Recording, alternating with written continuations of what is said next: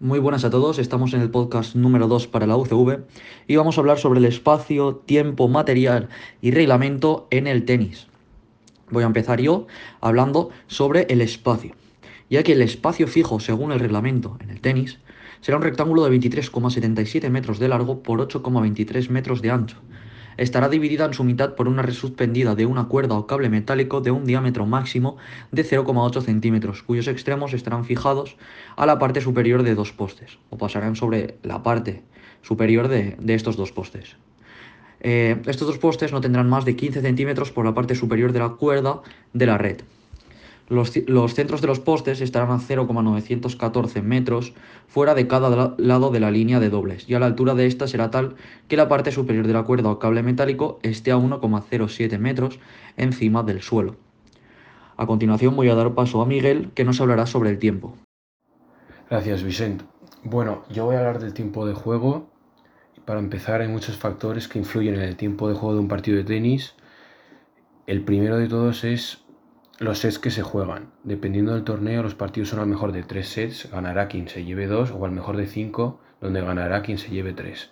Los juegos que hay que alcanzar siempre son 6, a menos que se llegue a empate de 5 o 6, que habrá que ganar 7, pero no durarán siempre lo mismo cada juego, ya que habrá algunos que predominen el saque y volea y sean puntos cortos, y otros en los que predominarán los peloteos. Otro factor que influye en el tiempo de un partido de tenis es la superficie sobre la que se juega. La más lenta es la tierra batida, donde predominan los peloteos.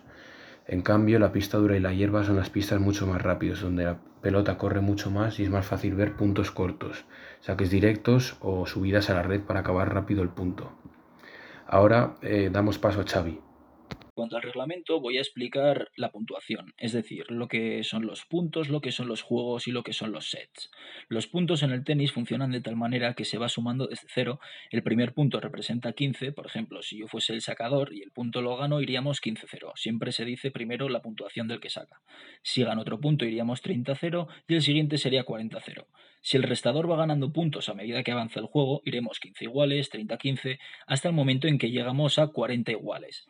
En ese caso se aplica la ventaja, que consiste en un punto adicional que se juega, pues siempre hay que ganar por diferencia de dos. De este modo sería ventaja para quien ganará el punto y de ganar el siguiente se llevaría el juego. En caso contrario, volverían a 40 iguales hasta ganar el juego. Se juega a 6 juegos, lo que es un set. De ir 5 iguales, se acabaría en 5-7 pero si llegan a 6-6 se hace el desempate llamado tiebreak, el cual se gana al alcanzar 7 puntos con diferencia de 2. Los partidos pueden jugarse a 3 sets o a 5 sets. Está bien, muchas gracias. Yo ahora voy a pasar a hablar sobre el material.